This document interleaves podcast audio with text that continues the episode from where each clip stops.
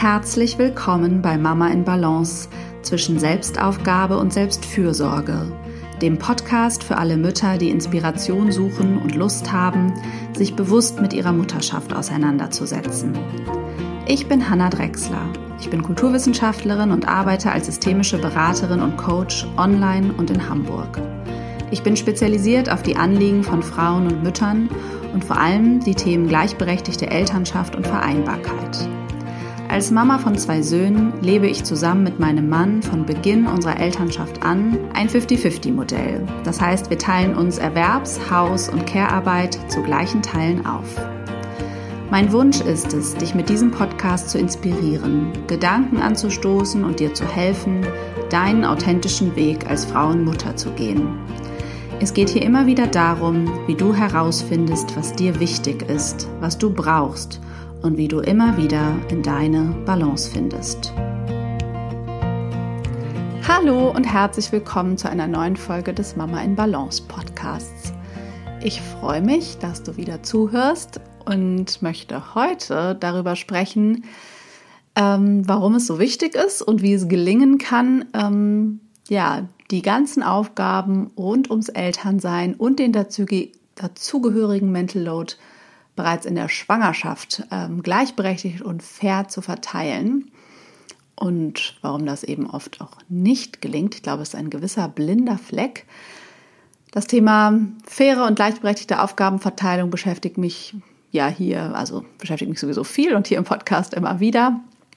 Und ähm, genau, auch die letzte Folge hat sich ja darum gedreht, es gibt nun seit gestern mein neues Online-Angebot ähm, Eltern als Team Vereinbarkeit durch faire Arbeitsteilung ähm, über meine Website zu kaufen. Das ist ein Selbstlernkurs äh, mit Videos, einem Workbook und einem Audio-FAQ, äh, das euch unterstützen soll, wirklich alle Aufgaben rund um die Elternschaft, die Haus- und die Care-Arbeit ähm, ja, in eurem Sinne stimmig zu verteilen und eine Struktur auch zu finden für eure Familienorganisation, äh, damit ihr nicht alles dauernd verhandeln müsst und Klarheit darüber entsteht, wer eigentlich für was zuständig ist. Und diese Klarheit, äh, wer für was zuständig ist, ähm, ja, die muss eben bewusst gestaltet werden. Und meiner Erfahrung nach ist das etwas, was irgendwie so passiert und ja, dann gibt es manchmal den Zeitpunkt, mm, an den man kommt, wo man merkt, so, so geht das jetzt nicht weiter. Hier hat sich irgendwie unbewusst zu viel eingeschlichen an Automatismen, die uns eigentlich nicht so gut tun. Und dann wird das Thema bewusst angegangen. Und also genau dazu bietet sich dieser Kurs an. Und darauf möchte ich euch auch in dieser Podcast-Folge aufmerksam machen, dass es eben nötig ist, ähm, das bewusst zu gestalten. Denn von alleine äh, sorgen eben unsere Prägungen und unsere Strukturen dafür, dass in der Regel die Frau sich ähm, für diese Aufgaben verantwortlich fühlt und der Vater vielleicht auch teilweise Interesse hat, aber ja, vielleicht auch manchmal gar nicht so richtig weiß und da nicht so richtig drin ist, ähm, sich darum zu kümmern und ähm, genau, das hat eben auch was mit Strukturen zu tun, nämlich zum Beispiel, dass Frauen wenn sie einen Kinderwunsch haben, vielleicht schon anfangen, irgendwie die Augen und Ohren äh, zu spitzen in sozialen Medien, im Fernsehen, in ja, privaten Netzwerken, im Freundeskreis, also ne, sich schon umhören bei anderen Müttern, irgendwie sich was merken, ne, was ist wichtig, was könnte man brauchen, worauf muss ich achten. Also das kriegen Frauen dann ja meistens doch schon irgendwie so ein bisschen mit äh, und dann wissen, glaube ich, die meisten, dass sie sich schleunigst um eine Hebamme kümmern sollten, zum Beispiel, wenn sie schwanger sind solche Dinge. Ne? Also da haben dann eben aufgrund der Strukturen äh, Frauen die To-Do-Liste auf dem Radar. Und da wollen wir mal schauen, was ist das eigentlich auch alles in der Schwangerschaft und wie könnte man das anders angehen.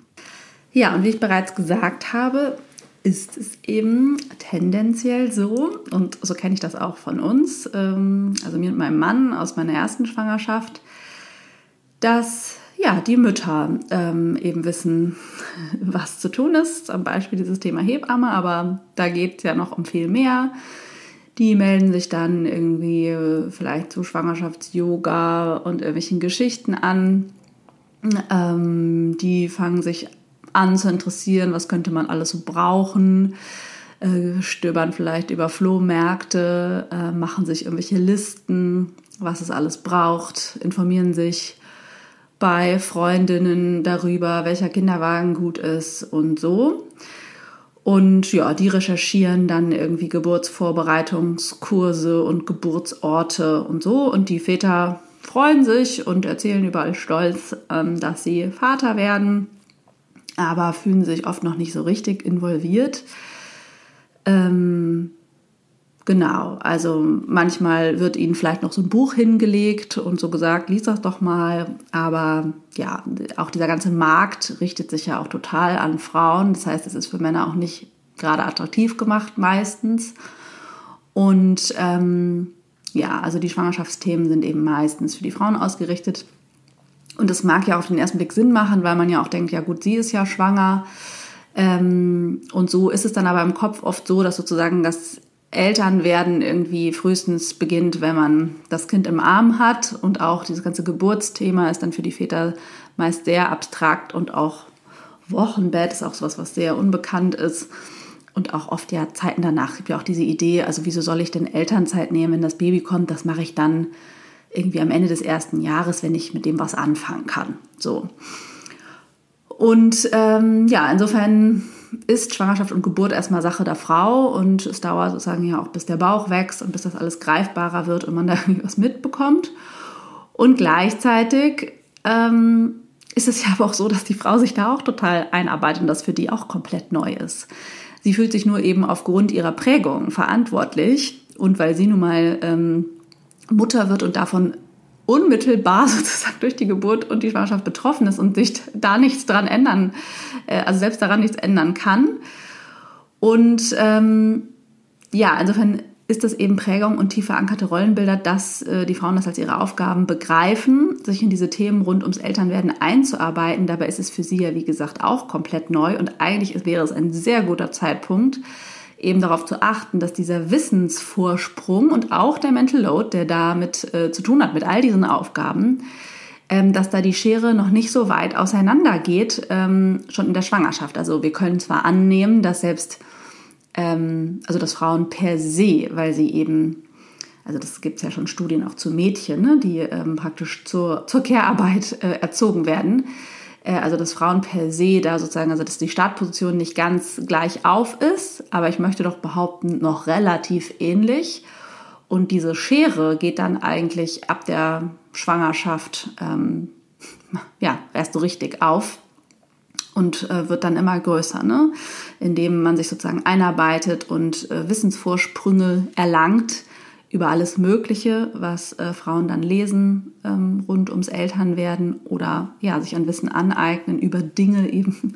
Und wenn es um Kleidergrößen und diese Sachen geht, ähm, ja, da äh, wird der Vorsprung sozusagen immer größer und dann ist es ja auch so, dass Frauen den Großteil aller Elternzeitmonate nehmen. Äh, das heißt, sie verbringen einfach von Anfang an mehr Zeit mit den Kindern und äh, weil sie dann eben wissen, dass sie diese ganze Arbeit, vor allem die Care-Arbeit machen müssen, weil sie eben diejenigen sind, die dann da sind. Ähm, vor allen Dingen auch, wenn der Vater gar nicht unbedingt gleich viel Verantwortung tragen möchte. Ähm, ja, kümmern sie sich eben auch. Und so schleichen sich dann allein durch diese äußeren Strukturen eben bestimmte Verhaltensmuster ein. Und wie gesagt, selbst wenn der Vater sich äh, stark kümmern will, wie das bei uns der Fall war, äh, haben wir dann, waren wir ganz überrascht, könnte man auch sagen. Also ja, hat, also haben wir dann, ist uns irgendwann aufgefallen, dass da ein Ungleichgewicht ist und das, da mussten wir uns dann erstmal wieder rausarbeiten. Also das hat man besonders dann so auch gemerkt ähm, zum Ende meiner Elternzeit letztendlich, dass das schon eine ganze Weile so war. Genau, und wie gesagt, das haben wir dann auch das zweite Mal deutlich anders gemacht. Und ich finde es aber nur wichtig, an dieser Stelle zu betonen, dass das eben Teil eines patriarchalen Muttermythoses ist, dass Care-Arbeit intuitiv ist und irgendwie angelegt. Es ist eben Fleiß und ganz viel Zeit, die da auch reinfließt von Müttern. Und ähm, ja, Übung letztendlich. Und das wird einem vielleicht auch nochmal deutlich, wenn ihr das auch nochmal reflektiert, wie das bei euch war oder eben ist. Ähm, und da eben zu schauen, wie können wir dieses Ungleichgewicht äh, ausgleichen, weil das Ungleichgewicht entsteht also das hat einfach Auswirkungen. Das ist sozusagen nicht nur reale Arbeitslast, sondern es ist auch ein Ungleichgewicht in den Machtverhältnissen, die da sind. Ähm, die gibt es einerseits äh, meistens ja in Bezug auf die Verteilung äh, des Einkommens sozusagen und wer den größten Financial Load trägt, meistens ja der Mann oder der Vater.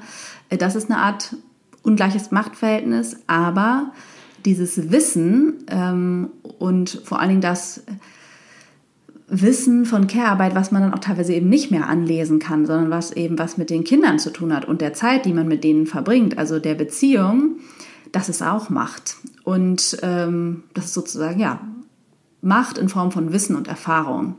Und das haben Mütter dann eben meist mehr.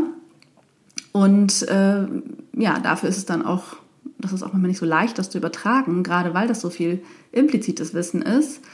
Und ähm, ja, Väter haben natürlich auch Macht dadurch, dass sie diese Verantwortung, die Care-Arbeit zu übernehmen, auch ablehnen können. Das können Mütter meist weniger. Und ähm, gleichzeitig haben Mütter natürlich aber auch die Macht, diese Verantwortung eben an sich zu halten oder eben nicht abzugeben. Also das ist auch Basis vieler Konflikte, dass es Machtkämpfe sind. Wer weiß hier was? Also nicht nur wer macht was, sondern auch was traue ich wem zu, wer was macht, aufgrund ja, der Erfahrung. Ja, also ich denke, da hängt wirklich einiges dran, was einem bewusst sein sollte. Ähm, und was man natürlich auch zum späteren Zeitpunkt verändern kann. Also es ist ja auch kein Weltuntergang, wenn man das nicht von Anfang an irgendwie bedacht hat. Äh, haben wir jetzt ja zum Beispiel auch nicht schon in der ersten Schwangerschaft. Ähm, das kann man natürlich ausgleichen, aber je später man es tut, umso anstrengender ist es natürlich und je mehr muss man irgendwie sich gegenseitig beibringen und sich ja sich einfinden. Das sind dann einfach teilweise Vorsprünge, je nachdem, wie viele Monate und Jahre da Erfahrungen bestehen. Und ja, sich das einfach auch bewusst zu machen, warum das vielleicht auch deswegen so schwer ist, ähm, in den Strukturen da was zu verändern. Und zum Beispiel äh, den Vätern mehr Care-Arbeit zu übertragen, was ja meistens das Anliegen ist, ähm, dass das nicht von heute auf morgen ähm, total reibungslos gelingt, ist, äh, finde ich, wenn man mal bedenkt, wie viel ja, Erfahrung da vielleicht dann eben mm, schon gemacht wurde von den Müttern, äh, gar kein Wunder. Und es kann vielleicht auch helfen, da ein bisschen mehr Verständnis füreinander zu haben. Ich finde es einfach wichtig, äh, das Bewusstsein dafür zu schaffen, dass Frauen eben von Anfang an, also von Anfang an des Eltern- oder Mutterwerdens, sehr viel mehr unbezahlte Care-Arbeit leisten.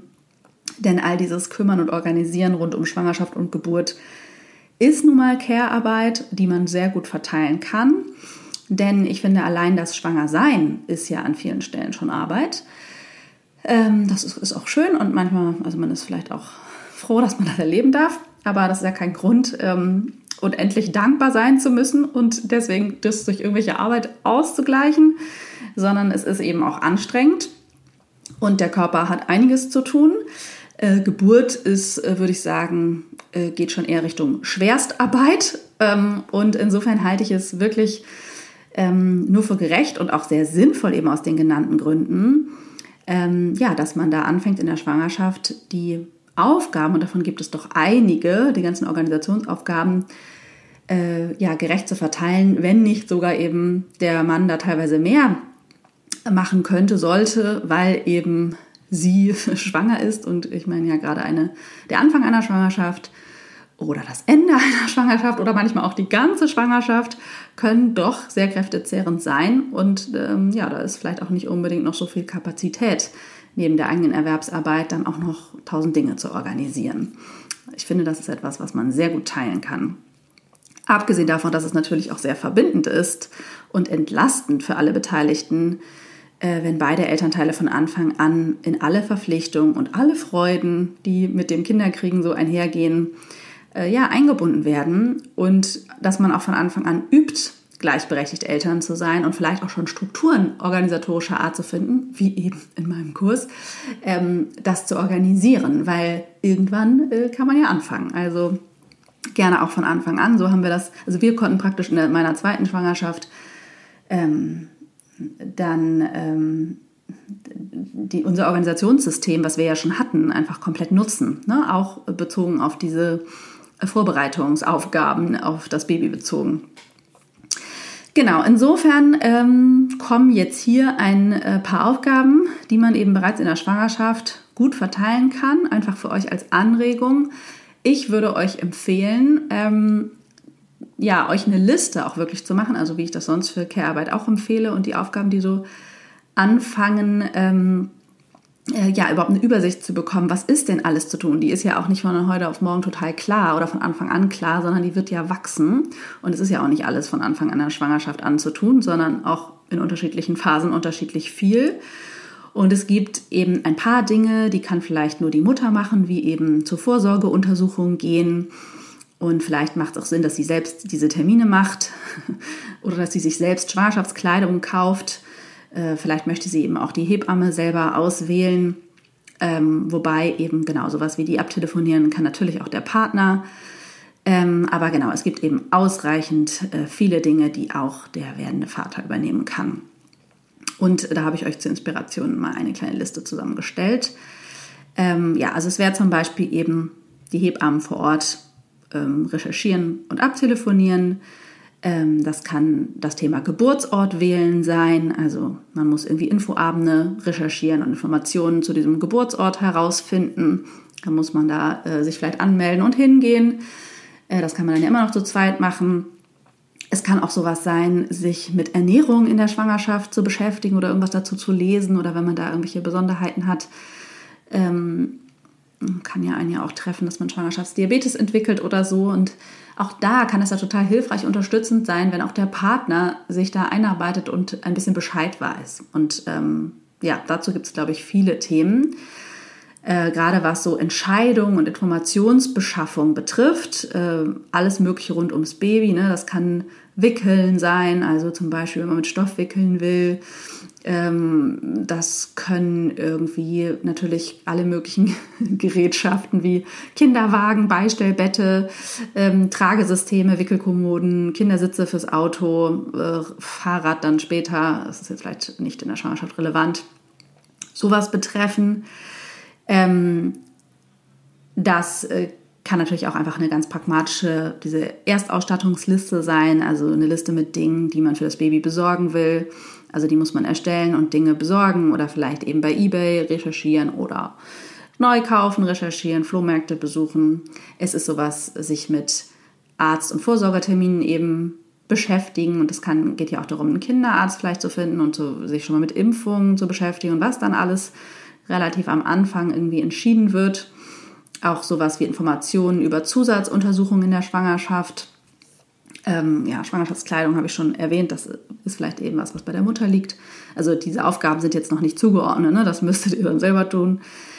Das sind aber auch so Sachen wie Absprachen mit den Arbeitgeberinnen treffen, also wie sieht es eben also, ne, mit Aus- und Wiedereinstieg ein, das will geplant und besprochen werden ähm, auch Informationen über Elterngeld und Elternzeit, ähm, das dann zu planen und zu beantragen, andere Unterlagen in Bezug auf die Geburt, Geburtsurkunde und so weiter, was man dann alles braucht, Vaterschaftsanerkennung, Krankenversicherung für das Baby.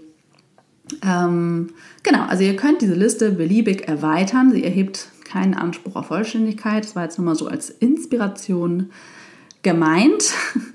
Und ähm, ich will einfach nur deutlich machen, dass es so viele Aufgaben gibt, äh, die man sich eben von Anfang an gut verteilen kann. Wie gesagt, dafür sorgen, dass jeder da ungefähr gleich viel macht. Da kann man eben auch gucken, was macht einfach Sinn, ne? was ja, wie gesagt, es gibt ein paar Dinge, die vielleicht sinnvoll sind, dass sie die Mutter tut, aber dann gibt es unendlich viele Dinge, die auch der Vater tun kann, abgesehen natürlich von der Versorgung, Unterstützung ähm, der Partnerin in der Schwangerschaft. Ja, ich hoffe, das war für euch interessant, auch für diejenigen, die ähm, nicht mehr schwanger sind und vielleicht auch nicht mehr schwanger werden wollen, äh, kann es ja ganz interessant sein, mal zu reflektieren, wie war das bei uns, wie ist es uns gelungen, ähm, vielleicht auch in welcher Phase unserer Elternschaft äh, haben wir uns am besten aufgeteilt, wo ist es uns weniger gelungen, ähm, ne, was ist euch da wichtig. Ich werde vielleicht nächste Woche, vielleicht aber auch zu einem späteren Zeitpunkt, das muss ich noch schauen, ähm, eine Folge auch ähnlicher Art zum ersten Babyjahr machen, beziehungsweise zu der Zeit, in der einer oder eine äh, der Eltern in Elternzeit ist, weil das auch meistens Phasen sind, in denen man etwas vergisst, sich gleichberechtigt aufzuteilen, weil das ja so ein bisschen ist wie, wieso du bist ja eh zu Hause, dann kannst du ja auch alles machen. Und ähm, ja, das kann gut gehen, muss es aber nicht. Und äh, auch da Bewusstsein für Gleichberechtigung reinzubringen, ist, denke ich, sehr wichtig. Ja, wenn euch die Folge oder auch der Podcast grundsätzlich ähm, gefallen hat und gefällt, dann freue ich mich, wenn ihr ihn bei iTunes bewertet, ihm fünf Sterne schenkt und eine kurze Referenz schreibt. Ähm, ihr wisst, das ist wichtig ähm, für jeden, der einen Podcast macht. Und ich würde euch sehr bitten und bin euch sehr dankbar, wenn ihr mich und meine Arbeit in dieser Form unterstützt. Teilt den Podcast wie immer sehr gerne mit anderen Eltern, die ihr kennt. Vielleicht mit betroffenen Elternpaaren, die vielleicht auch diesen Podcast noch nicht kennen, weil sie eben gerade erst Eltern äh, im Elternwerden sind, also gerade erst schwanger. Ja, und es gibt eine ziemlich alte Folge, ich glaube die achte, die werde ich mal in den Show Notes verlinken. Da habe ich zusammen mit meinem Mann darüber gesprochen, äh, was man alles bedenken und besprechen könnte, bevor man Eltern wird was natürlich auch gut in diese Schwangerschaftsphase passt. Die verlinke ich euch in den Show Notes und wünsche euch eine schöne Woche und alles Liebe.